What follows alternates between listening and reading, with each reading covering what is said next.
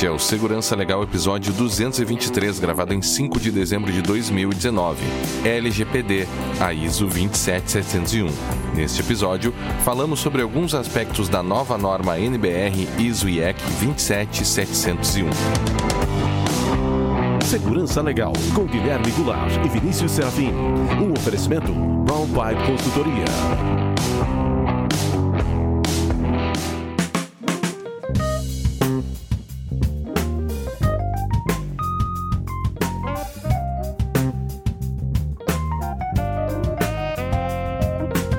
Sejam todos muito bem-vindos. Estamos de volta com o Segurança Legal, o seu podcast de segurança da informação e direito da tecnologia. Eu sou o Guilherme Goulart e aqui comigo está, adivinhe, Vinícius Serafim.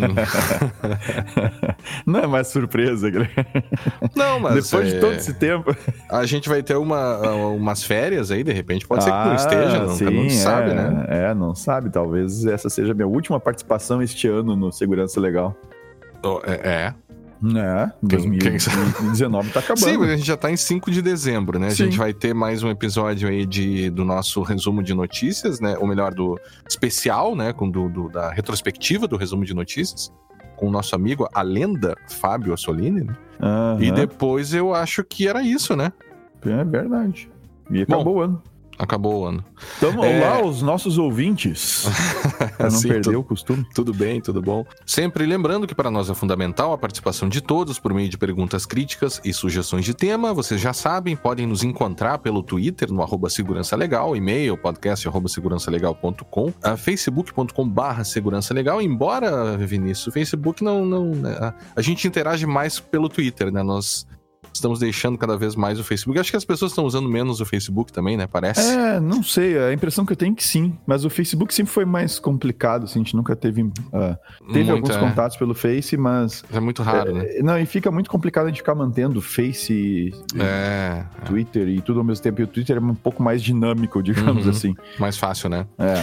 Uh, youtube.segurançalegal.com, iTunes e também no Spotify. Não se esqueça também que nós temos a nossa campanha de financiamento financiamento coletivo, né? Para manter o. Se você quiser ajudar o, o, Segurança Legal a continuar funcionando, basta visitar apoia.se barra Segurança Legal, conferir lá as modalidades de apoio.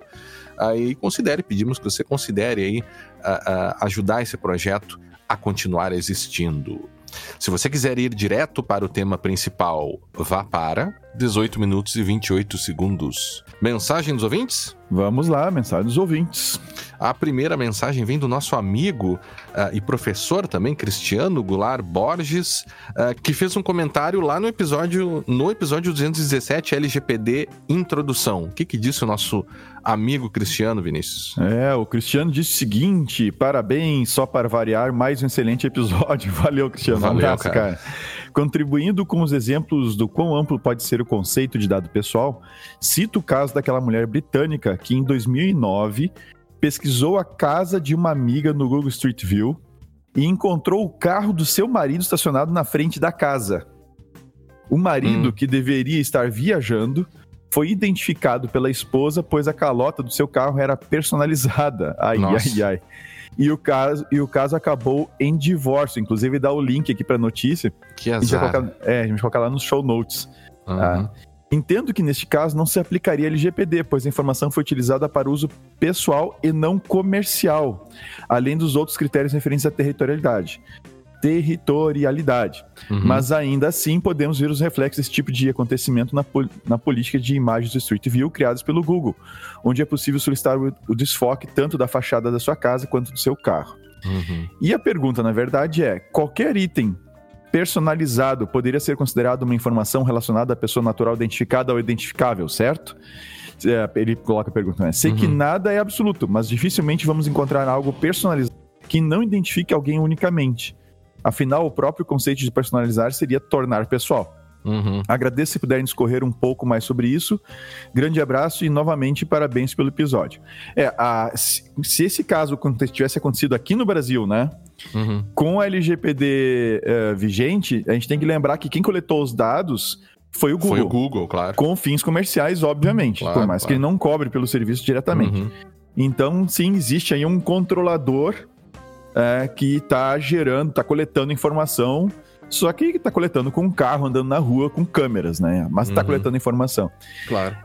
Uh, o outro aspecto e, e uh, é, é, que, de fato, lá no artigo, no artigo 5 da, da lei, onde tem as definições, a definição de dado pessoal e lá na def nessa definição, que é o, o, inciso 1, que é diz dado pessoal, inf informação relacionada à pessoa natural identificada ou identificável. É informação, não está dizendo o formato dessa uhum, informação. Uhum. Então, sim, uma foto uh, que é uma foto, ela contém informação. Inclusive, a gente já discorreu sobre isso, né, Guilherme? Sim. Da, aqui nos, nos, nossos episódios aí que, que é meio Uh, meio off-topic, né?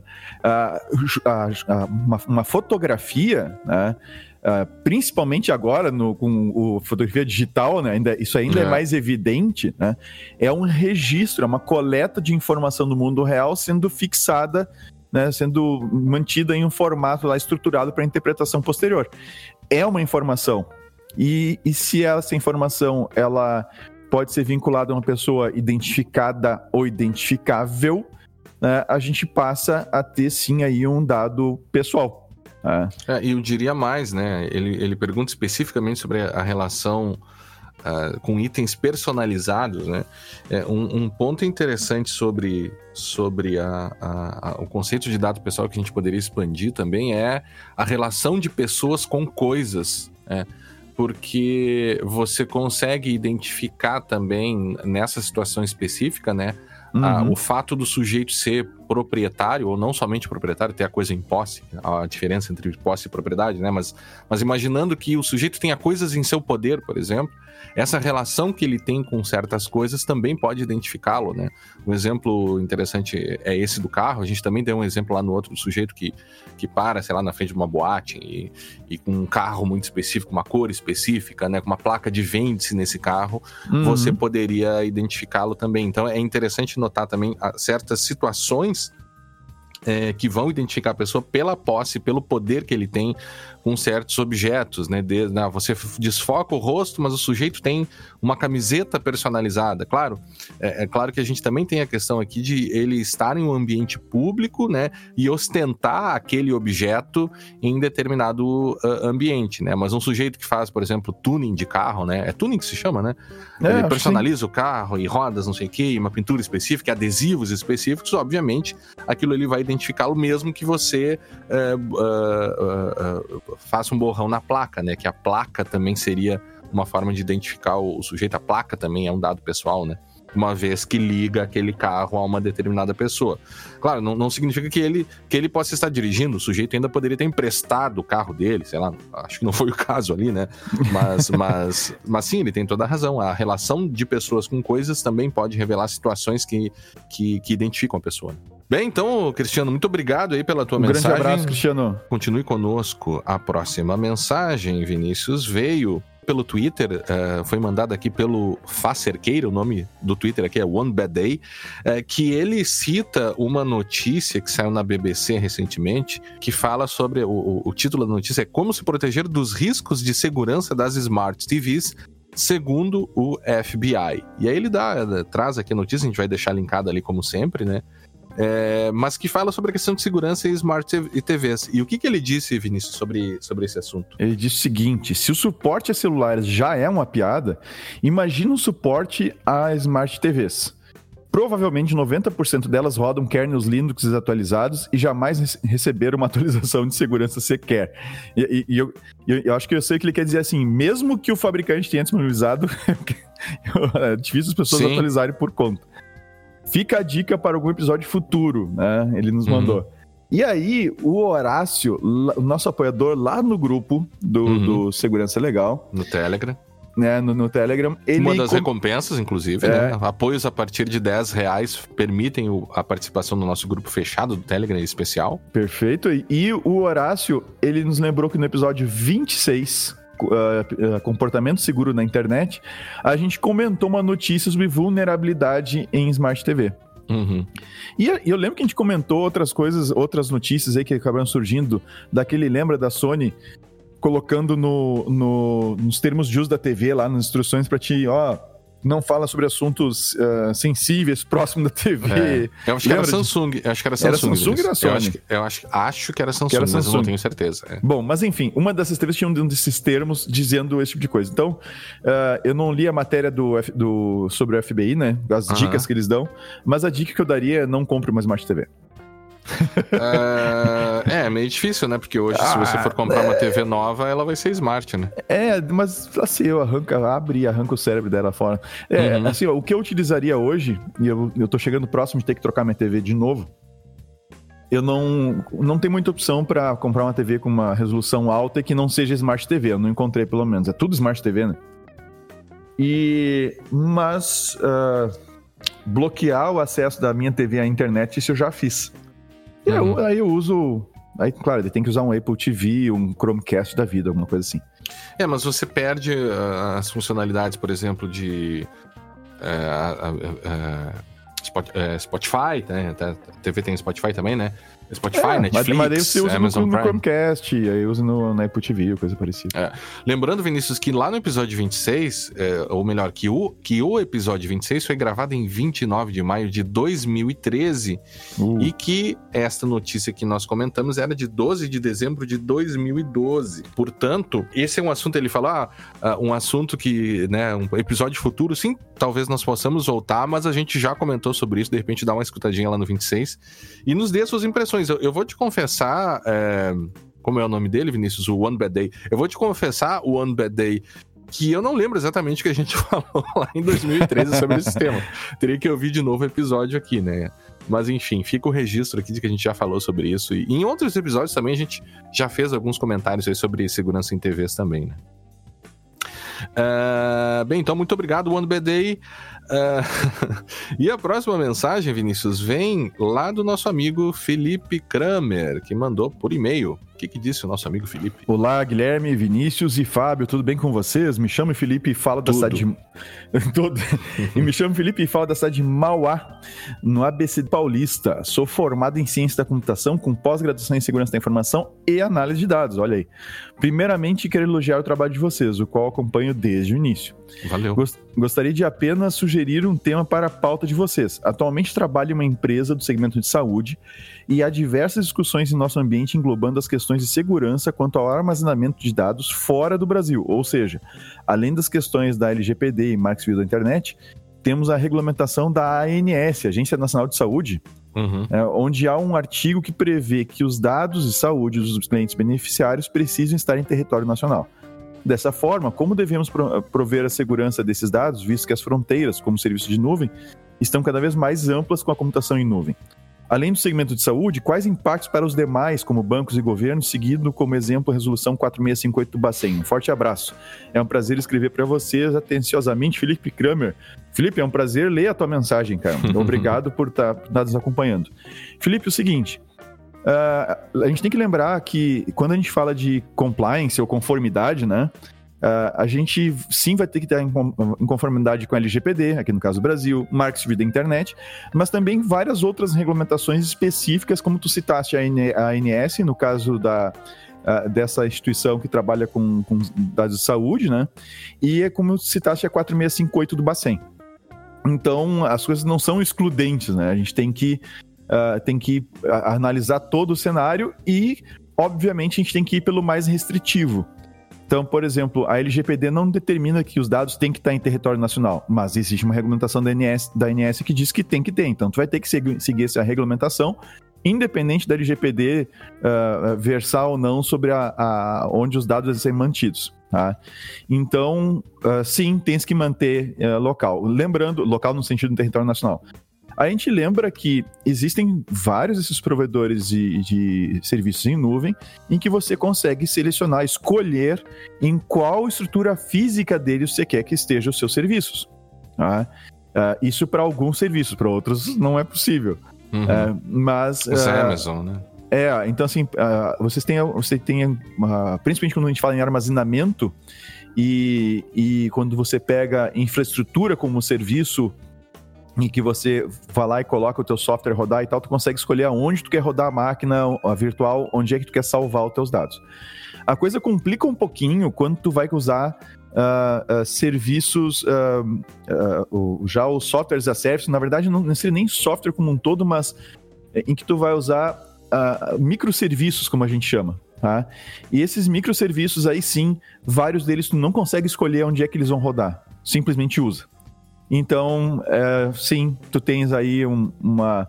Vai ter que dar uma boa analisada no que está utilizando de recursos em nuvem e ajustar o uso desses recursos para ficar dentro da regulamentação da ANS. Já a 4658 do Bacen, ela não, ela não te proíbe de ter os dados fora do, do território nacional, mas ela determina alguns parâmetros, algumas. Sim, tem que haver alguns acordos aí com, com os países uh, entre países, né? Uh, com relação a, a, algumas questões de, de acesso a dados. De né? acesso a dados. Investigações. Isso, né? acesso a investigações que tem que estar tá ok, tem que, tem que existir o acordo entre os países. Se o Brasil tiver acordo, está valendo. Então, por exemplo, com os Estados Unidos existe. Então, você poderia utilizar uma nuvem uh, para dentro da 4658, uh, alguma coisa hospedada fisicamente em território norte-americano. É, lembrando, né, que além disso, nós temos a, a LGPD não, não prevê a, a que os dados precisam ser guardados aqui, mas ela tem critérios bem específicos lá a partir do artigo 30, do 33 ou 36 sobre transferência internacional de dados, né? Então, quando, quando você fala a questão do acordo para 4658, que é do setor financeiro, você vai ter que conjugar essas duas normas para ver se. Porque a LGPD é hierarquicamente superior a uma resolução do Banco Central, por exemplo, né? É, então, é, é, essa vai ter que ser uma outra revisão que vai ter que ser feita, que nós temos regulamentações setoriais, então nós temos LGPD aplicável ao setor de saúde, ao setor bancário, ao setor né, educacional, uh, e, e, e, sobretudo, a questão de saúde e setor né, financeiro é, são setores bem regulamentados, né? Então, o que nós temos que ver é também se as regulamentações existentes elas são compatíveis com o que prevê a LGPD, porque a LGPD é maior, ela, ela vale mais, ela, é, ela, ela sobrepõe a, a determinadas regras. O fato é que o, o que a gente vai começar a perceber é que Uh, uh, nós temos LGPDs, na verdade, né? A LGPD para o setor de saúde, ela vai levar em consideração, como tu muito bem colocou, Vinícius, a questão da conformidade com as normas aplicáveis para esse setor.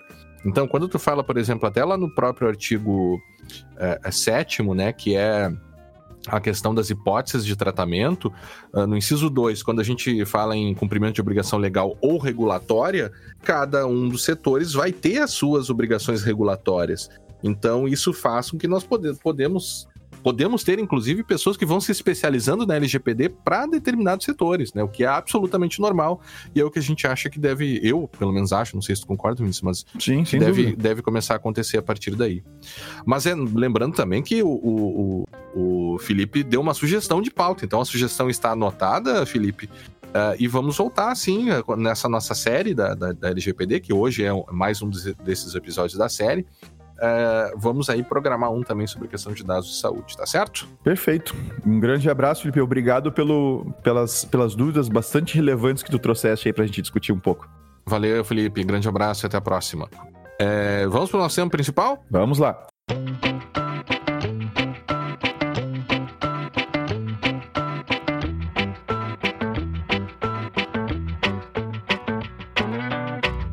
Seguindo com a nossa série da LGPD, Vinícius, eh, recentemente foi lançada essa norma ISO IEC 27701, agora a NBR, uhum. né, que passou por uma tradução. Essa norma, uh, ela já é um pouquinho mais antiga ainda, ela é de 2019. Uh, eh, nós já tínhamos trabalhado com ela, né, nos nossos projetos aqui, a gente já estava usando a versão em inglês. E essa notícia da sua tradução pro, pro, pro português, né, da, da, pelo, pelo Brasil, é uma norma brasileira. É, né, não só a tradução, né, ela é traduzida e adotada como, como norma como brasileira. Como norma brasileira, claro. Isso é, é, extremamente relevante. Isso é extremamente relevante e isso uh, joga né, nesse novo cenário de LGPD aqui no Brasil, traz luzes para um aspecto bastante importante, que é o aspecto de segurança da informação. Né? E, e essa norma 27701 ela a, ah, permite um encontro dessas duas áreas, da área da segurança da informação com a área de proteção de dados. E nós que temos no, no DNA da, da, nossa empresa, dos nossos estudos, a segurança da informação, para nós é sempre bacana lidar com, com essa, essas duas interfaces, né? É, a gente é, trabalha e estuda bastante essa área de segurança da informação e quando a gente vê uma norma é, complementando uh, coisas que nós já, já temos nessa área, a gente fica bastante feliz. O assunto é de extrema importância, analisar essa norma é de extrema importância, por um, um, aspecto bastante importante, assim, que é a questão dos, dos próprios incidentes, né? E, e, do papel que um incidente de segurança tem, uh, até para a própria imagem de uma instituição, né? O, o, a ocorrência de um incidente de segurança acaba quase sempre, não, não, não é uma, uma condição sine qua non, né? Mas quase sempre, quando você tem um incidente de segurança, a depender da gravidade dele, você vai ter um atestado de que a instituição não cumpriu a LGPD ou a GDPR de forma adequada. Né? É, então, esse atestado público de descumprimento, descumprimento vai fazer, inclusive, com que todo mundo uh, foque a, a sua atenção para aquela empresa que sofreu o incidente. Então, a questão da análise de, de segurança, da, de uma abordagem de proteção de dados baseada no risco uh, e, e, e da importância para a segurança da informação é algo, ao nosso ver, bastante importante. Né? É, e considerando Diga. ainda um ambiente que a gente já discutiu uh, em outros episódios, em que nós temos invasões sendo realizadas, até algumas tentativas de distorções, distorção, né? Embora um tanto estranhas que, que a gente já comentou por aí que aconteceram. Uh, e juntando nesse ambiente ainda a questão de uma mídia disposta a, a divulgar de uma maneira quase que sensacionalista, vamos dizer assim, né? Sim. Para além da, da, da, simples informação, né? Uhum. É, que, que eu acho que é devida, necessária, mas assim, explorando de forma sensacionalista mesmo esses processos de invasão. Incidentes, né, de maneira é, geral. Esse, é, a gente tem que se dar conta, já alertou sobre isso e, e repito o que nós dissemos naquela época, não dando ideia, tá? Uhum. Mas nós vamos passar a ver, a partir do momento que valer LGPD, tentativas de extorsão mais, é, mais intensas. Uhum.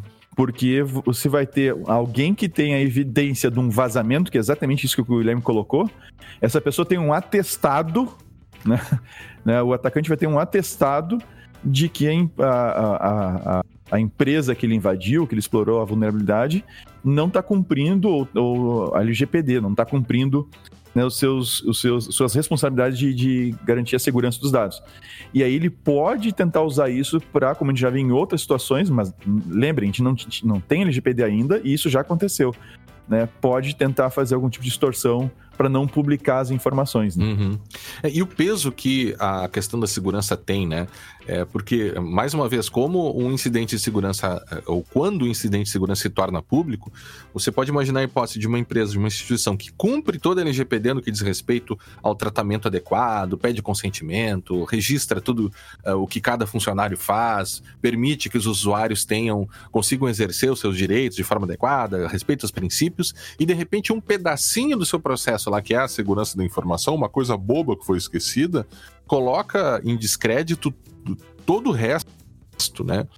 Vinícius, a estrutura dessa norma, então, da 27701, ela, a gente destaca aqui três, três grandes eh, questões importantes. A gente vai dividir esse episódio, no mínimo, em dois, este e pelo menos mais um, para continuar falando Talvez três. Talvez três, não sabemos ainda, né? É, porque essa norma, num, em um primeiro momento, ela traz diretrizes adicionais para outras duas normas, que é a 27001 e a 27002. Hoje nós falaremos sobre os controles e as diretrizes adicionais para 27002, mas ela também traz diretrizes adicionais, que daí são novas em relação ao 27002, para controladores, que é o seu capítulo 7, e para operadores, que é o capítulo 8, o que nós devemos falar num próximo episódio. E além disso, até nós tivemos uma, um debate lá no grupo, né, no nosso grupo fechado, é, que é, colocaram lá, não vou lembrar agora o nome da pessoa, me perdoe aqui, mas. E, e aí na, nas discussões que a gente teve lá no grupo, eu, acabei comentando, ah, mas é só uma tradução. Eu não tinha ainda visto a, a, a norma traduzida, né? É, e aí um, um dos, dos, dos, nossos apoiadores lá, que eu não vou me lembrar o nome, me perdoe, falou: não, mas não é só uma tradução, a gente tem outros aspectos, a gente. Né, o, o Brasil também apoiou na criação da norma.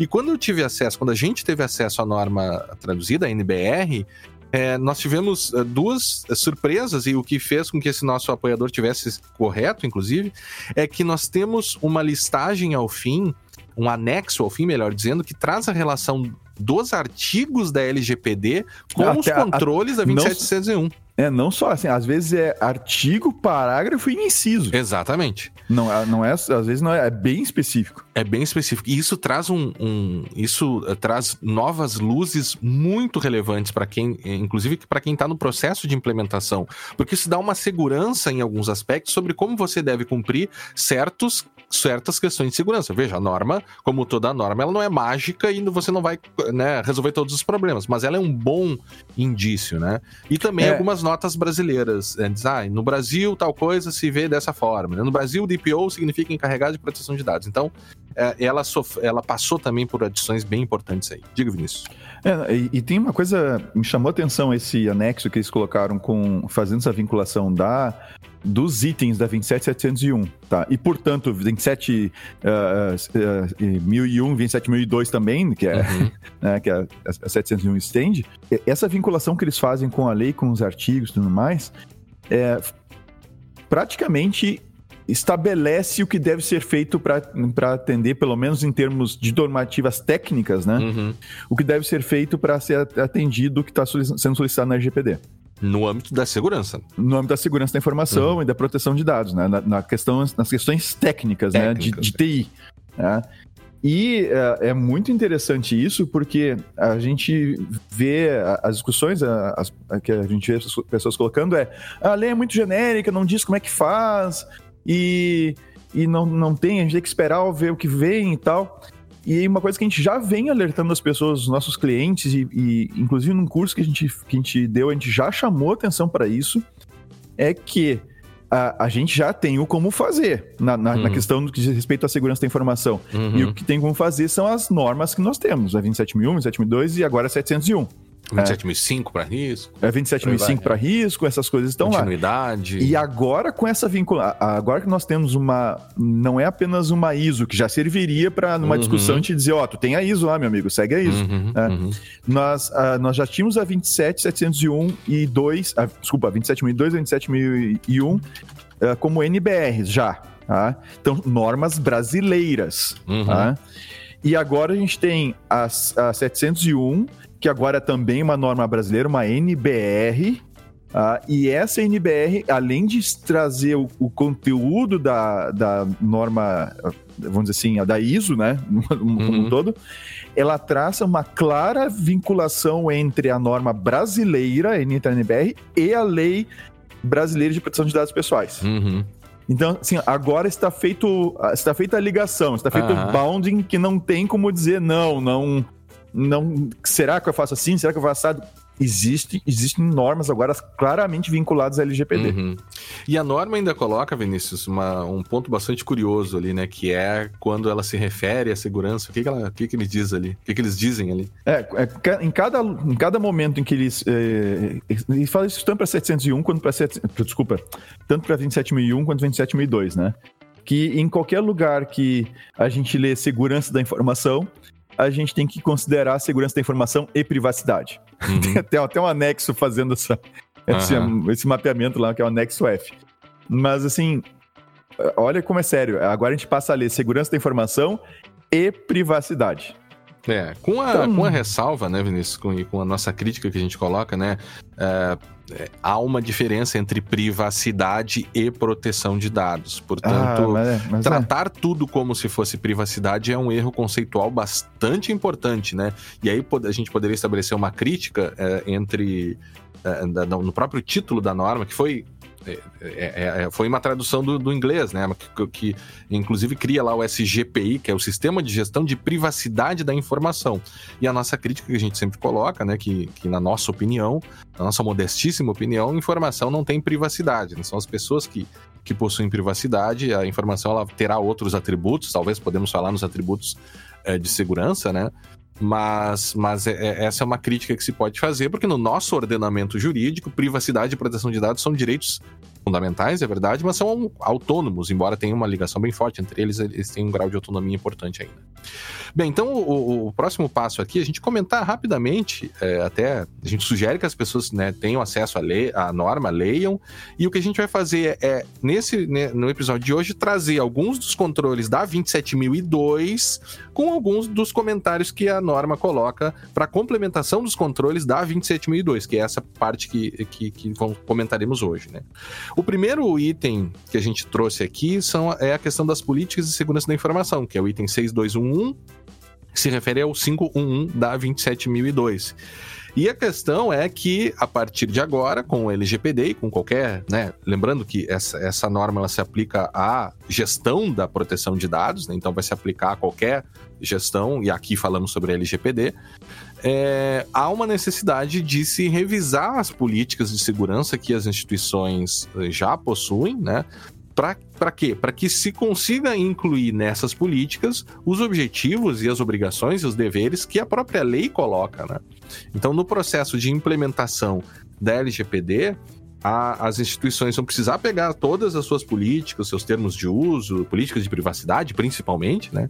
E fazer todo um processo de adequação. Esse, esse, é, essa vai ser, esse vai ser algo, vai ser uma atividade bastante importante que vai demandar um esforço até um bem jurídico aí no caso para revisar todos esses documentos. É, né? e, e, aí tem que lembrando que esse, esse essa declaração de compliance que tem que ter na, na política, recomendado pela norma, né? Eu pego aqui o texto para ver só para vocês verem o alcance dela, tá? Uhum. Declaração quanto ao apoio, apoio e comprometimento para alcançar compliance com as regulamentações e legislações de proteção de dados pessoais aplicáveis e com termos contratuais acordados entre a organização e seus parceiros, subcontratados e seus terceiros aplicáveis, clientes, uhum. fornecedores, etc.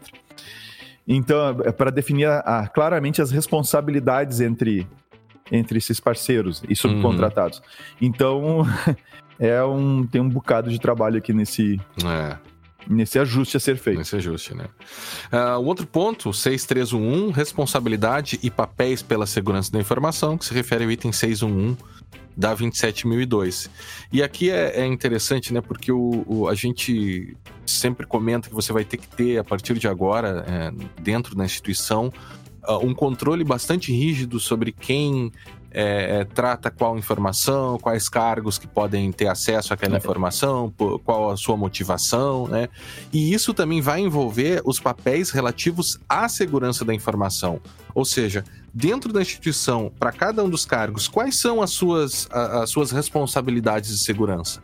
É, se a gente for pegar um exemplo bem básico aqui, as responsabilidades, e existirão responsabilidades para todo e qualquer funcionário, sobre incidentes de segurança da informação. Ou seja, ele tem que saber, pelo menos, identificar quando há um incidente, saber identificar um dado pessoal, ou ainda todas as responsabilidades e papéis do próprio DPO, por exemplo, né? É algo que vai, vai precisar ser feito e, e, e este processo de atribuição de responsabilidades de segurança é algo que já existe na 27002, né, Vinícius? Sim, sem dúvida. Uh, não, uh, o, que, o que se estende agora é que a gente precisa pessoas para cumprir outras demandas que a LGPD já coloca. E lembrando, a, a norma ela é genérica, ela não é específica para a LGPD. Uhum. Ela, ela abrange, por exemplo, o GDPR, né? Uhum. E então ela, ela é genérica no sentido de, de um framework para te para te gerenciar a, a, privacidade de informações, embora não seja o termo que a gente... É, é. é uma coisa né, que engasga Sim, ainda falar desse jeito, mas enfim, é. é paciência, é o, jeito que está sendo feita a referência agora. Então, ela reafirma a necessidade de, de pessoas para serem uh, os, os contatos uh, com, com o cliente, com os titulares. Então, ela, ela reafirma essa, essa necessidade e, e coloca algumas coisas que a gente não tem claramente descritas na LGPD, mas tem na GDPR, né? Uh, uh, nesse mesmo item, que é com relação a, a, a, as características desse cargo, dessas pessoas, né? né? No caso do DPO aqui, né? Isso, no caso do DPO, encarregado. E coloca é. lá, convém que a pessoa responsável, quando apropriado, eu vou ler só alguns itens tá, aqui. Tá. O primeiro, seja independente e reporte diretamente para o nível gerencial apropriado da organização, para assegurar uma efetiva gestão de risco de privacidade. Isso aqui a gente encontra direto na GDPR. É, e uhum. na LGPD não, isso não está assim claramente colocado. É, vai, vai vir no é. regulamento, né? Provavelmente Exa o decreto é. vai, vai estabelecer essa necessidade de independência. Né? Exatamente. Mas assim, isso já está na norma. Né? Então, Uh, e, obviamente, esse item está vinculado lá com, com, com, o artigo da LGPD. Então, já, a gente já tem a instrução do que fazer nesse sentido, né? Ah, é, é interessante que o sobre a questão da, da, que a autoridade nacional vai poder estabelecer uh, normas complementares uh, com as atribuições do encarregado, é o artigo 41, parágrafo 3 da, da lei. Mas aqui uma questão que sempre nos colocam, né, é, é o próprio posicionamento do LGPD, do, do LGPD, do DPO, né, ou do encarregado no organograma da instituição. E, e essa norma nos dá essa característica da independência que, que já é conhecida, já, já, já se sabe que ele tem que ser o mais independente possível, ele vai ter que funcionar quase né? Quase como um ombudsman, né? Ele vai estabelecer as críticas e tal. E utilizar a norma para ah, reforçar essa independência é algo bastante importante, né? Por isso que não se recomenda, por exemplo, que ele, que ele esteja na, que ele seja né, o, eh, compartilhe é, atribuições que possam gerar conflitos de interesse com a sua própria atividade, né? E a norma nos ajuda ali a, a realizar essa, essa compreensão, né? Uh, outro ponto, Vinícius, 6422, sobre treinamentos, que tocam lá no 722 da 27002. Uh, e grande parte dos. É necessário dizer que grande parte dos programas que, que começam a, a, a realizar a, o processo de adequação da, da instituição às, à LGPD levam em consideração, e uma das primeiras coisas que se faz é um treinamento inicial para é, é, conscientizar acerca da, da, dos aspectos gerais da lei, o que, que vai ser feito e tal. Mas esse treinamento ele deve ser contínuo, como já é algo previsto na própria ISO 27002 no âmbito da segurança da informação. Nós teremos agora que ter treinamentos específicos para a segurança da informação e para a proteção de dados pessoais também, né, Vinícius? Exatamente, vão ter que tratar a conscientização.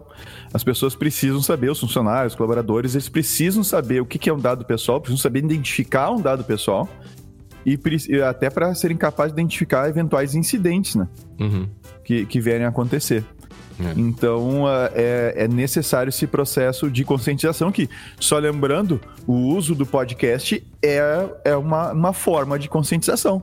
Por que não? então, é. pode-se utilizar, por exemplo, segurança legal como material de conscientização dentro da empresa, obviamente. Eu lembro, a gente falando sobre treinamento, eu, eu lembro da 4658, que também, lá para o setor financeiro, né, que estabelece requisitos um pouco mais rígidos quanto ao treinamento, ah, a é, a resolução do, a resolução do, do Banco, Banco Central. Central né? É, e aqui é interessante notar que uh, você pode produzir métricas, não só pode, como deve produzir métricas para a, de acompanhamento dessas, dessas situações e a métrica, uma das métricas do treinamento, por exemplo, vai ser o número é, é, o número de pessoas que é, receberam treinamento, se foi anual, se né, funcionários já treinados e tal, ou seja, você consegue é, identificar esse tipo de situação. Lembrando, Vinícius, que a gente pode encontrar questões relacionadas a esse tipo de métrica lá na norma 27.004 também, né? Ah, e também é, reforçando o papel de todo e qualquer funcionário em um incidente de, de, de, de violação à LGPD, né? Então, é necessário que todos saibam de forma muito uh, presente quais são as suas atribuições e, e, o que, que eles devem fazer e como devem agir nas questões de incidente e, inclusive, nas próprias comunicações também, né? Uh, Se o, o, titular começa a, a a solicitar e a exercer os seus direitos perante a instituição, todo mundo tem que estar treinado para saber como responder adequadamente a essas demandas que virão certamente agora com a lei, né? Outro ponto, Vinícius, 6521, classificação da informação, que se refere ao 821 da 27002. A 6521, é, que está no, no, no, no, capítulo 652, obviamente, né? Que, cujo título é classificação da informação, é, ela intensifica a a necessidade de algo que já é pouco feito, digamos assim, né? Que a gente encontra. É difícil a gente chegar num lugar e encontrar isso aqui, isso aqui já implementado, né? Uhum. Que é a classificação da informação. Você classificar as informações. Antes da LGPD, você tinha que classificar as informações, vamos dizer assim, essencialmente em níveis como, por exemplo, confidencial, uhum. uh, sigiloso, etc. Você teria que criar isso, era recomendado né, pela, claro. pela 27001 que você, 27002 que você Dois, criasse né? esse. Uhum esse mecanismo de classificação para controlar o fluxo de informações dentro, dentro da empresa. Agora, a, 7, a 27701, ela agora a gente tem que diz que essa classificação ela tem que considerar explicitamente os dados pessoais. Uhum. Então, ou seja, se antes a gente podia escolher entre uh, sigiloso, confidencial, etc., cria uhum. a tua classificação, não tem problema. Sim, os níveis, né? Claro. Os níveis que tu quiseres, agora tem dois que são obrigatórios, vamos dizer assim.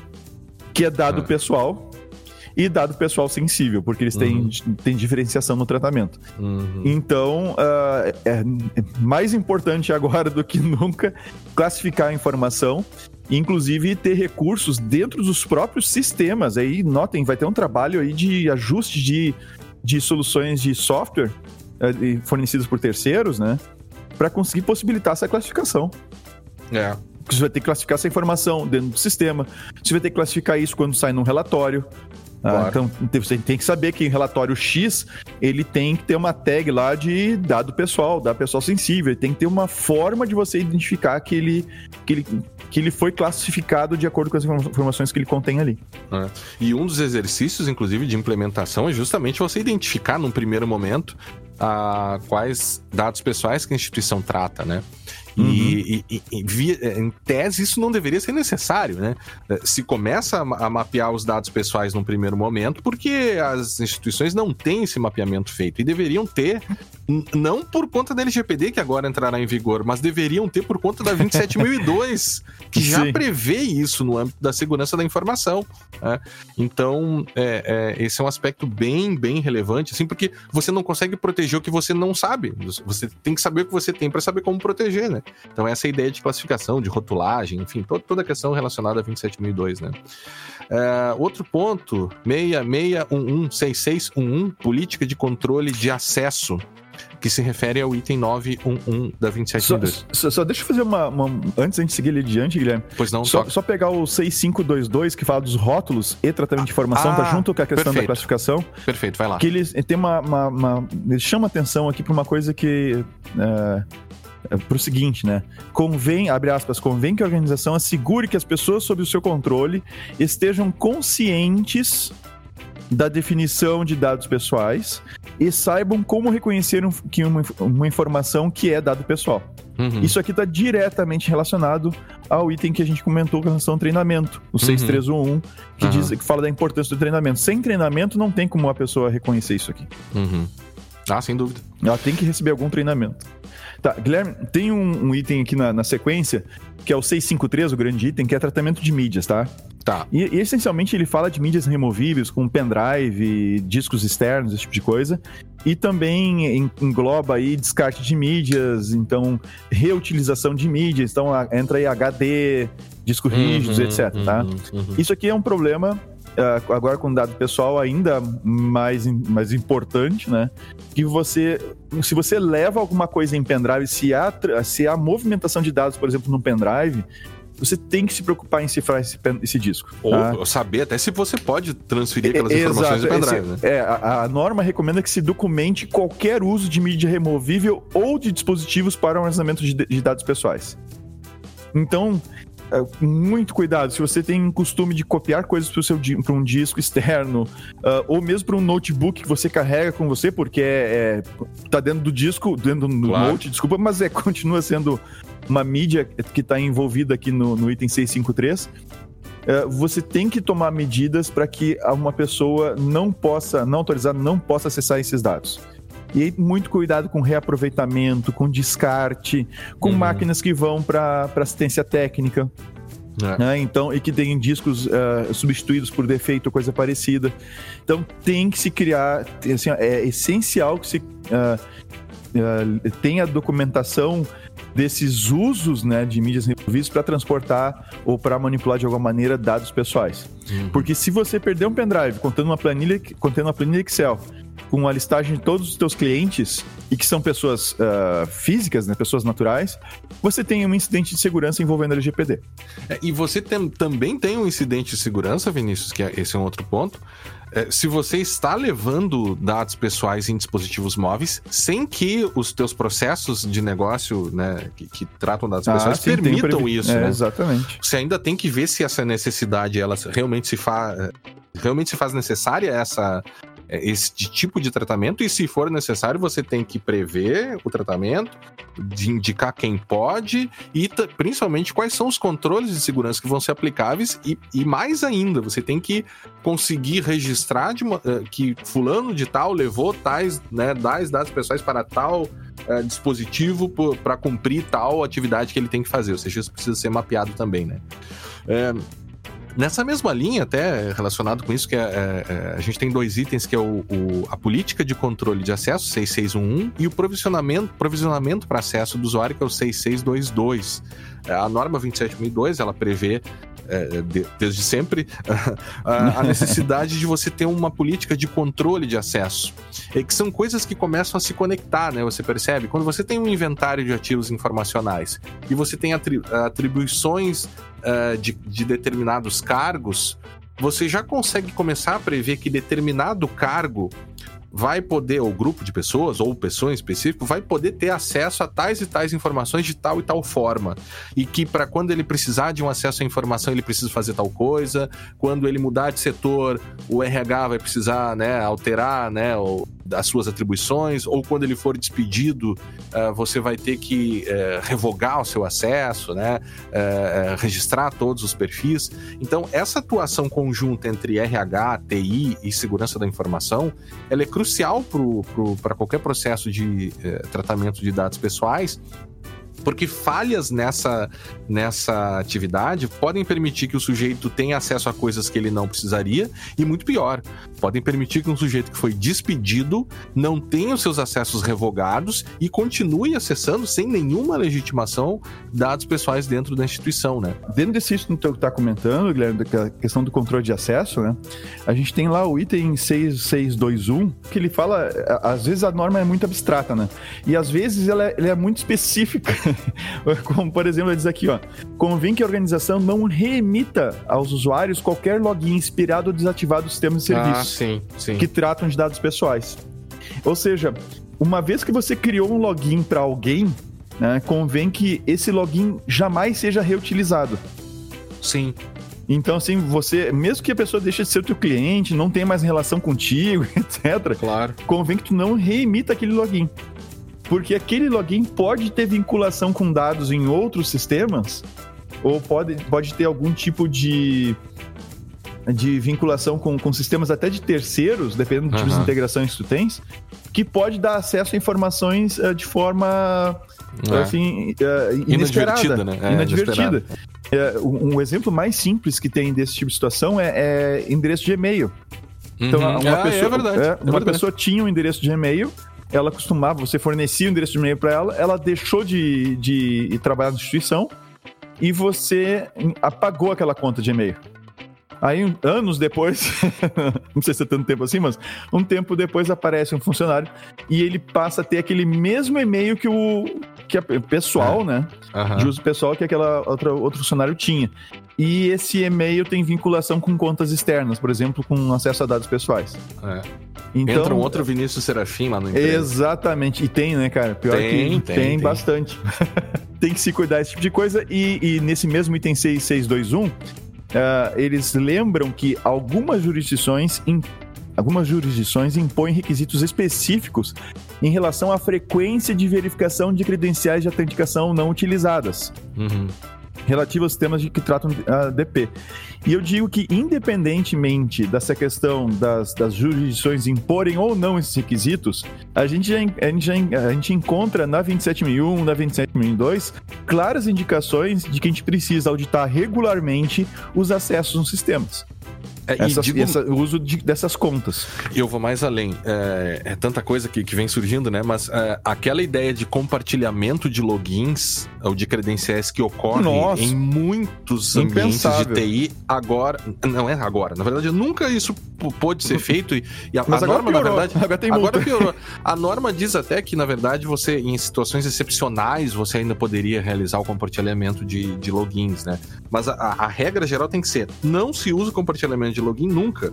E você tem diversos incidentes em que a senha socializada, aquele caso lá de acesso aos dados de um candidato, aí não lembro se foi o Serra ou alguma coisa assim, aí chegaram até o login da servidora da Receita ela disse: não, a senha aqui no setor ela é, ela é socializada. Ou seja, tem jurisprudências em delegacias também, né? Chega, o primeiro que chega na delegacia se loga no sistema e todos os acessos feitos pelo sistema são feitos pelo login do primeiro que chega. Né? É algo comum, mas, mas assim, esse tipo de coisa na norma não admite, muito menos agora, né? É, a gente ainda tinha aqui, Vinícius, eu acho que a gente vai ter que ir terminando. Porque a gente, tinha, a gente tinha se programado para falar aqui sobre política de controles criptográficos, a questão do backup, uh, o papel dos logs, política de desenvolvimento seguro, segurança da informação na gestão de incidentes e análise crítica independente. Eu acho que a gente pode falar mais um item, terminamos e vamos seguindo num próximo capítulo sobre esse tema. Pode ser? Pode ser, vamos pegar mais um item. Era isso. Vamos falar na ordem, então, que seria o item aqui para ti, Vinícius, que é política de controles criptográficos, a uh, questão envolvendo uh, uh, a aplicação de controles criptográficos em bancos de dados, controles criptográficos para proteger a informação dentro da instituição. E a norma 27002 já fala sobre isso desde sempre também, né? É. Uh, Bom, Guilherme, agora para esse item 6711 que a gente tem, que é política de controles criptográficos, tá? Claro que tem toda a questão de necessidade de usar criptografia e tudo mais que a gente já encontra na 701, na, desculpa, na 27001, 27002, mas tem algo interessante aqui na, na 6711 que é específico, tá? Uh, da, na 701, que é específico para proteção de dados. E para a gente ler esse, esse parágrafo, a gente precisa primeiro voltar lá no item 4.4 da 701, Uhum. Que, que, diz o seguinte, ó. Eu vou dar uma resumida, não vou ler tal como tá aqui. Tá. Dependendo do papel da organização, a cliente, entre aspas, pode, pode ser entendido como, tá? O termo cliente, né? O, o termo cliente. É. Isso, tá? O cliente pode ser um cliente do controlador de dados pessoais, tá? E aí, no caso, pode ser até o titular mesmo, tá? Ele pode ser cliente do controlador. O cliente pode ser um, o, o controlador de dados, de dados pessoais que contrata um operador, certo? Uhum. E o cliente pode ser um operador que, que, sub, que subcontratou é, um, um suboperador. Uhum. tá? Então, assim, cliente pode ser uh, vários itens aqui, tá?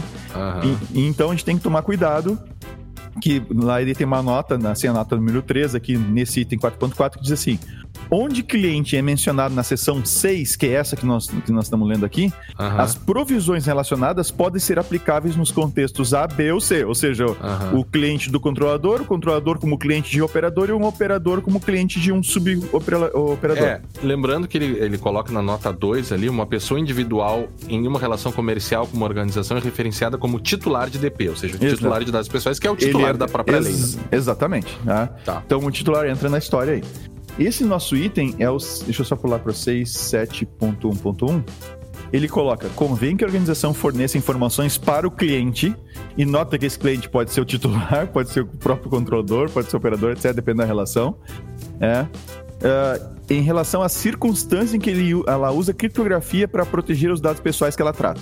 Uhum. Convém que a organização também forneça informações para o cliente sobre quaisquer capacidades que ela fornece, que possa atender ao cliente aplicando sua própria proteção de, de criptografia. Uhum. Então, uh, tem que se informar que controles, o que está sendo utilizado, o que está disponível para proteção ou para garantir a segurança dos é. dados. É, e o, o, próprio contrato entre operador e controlador, que vai prever medidas específicas de segurança, né?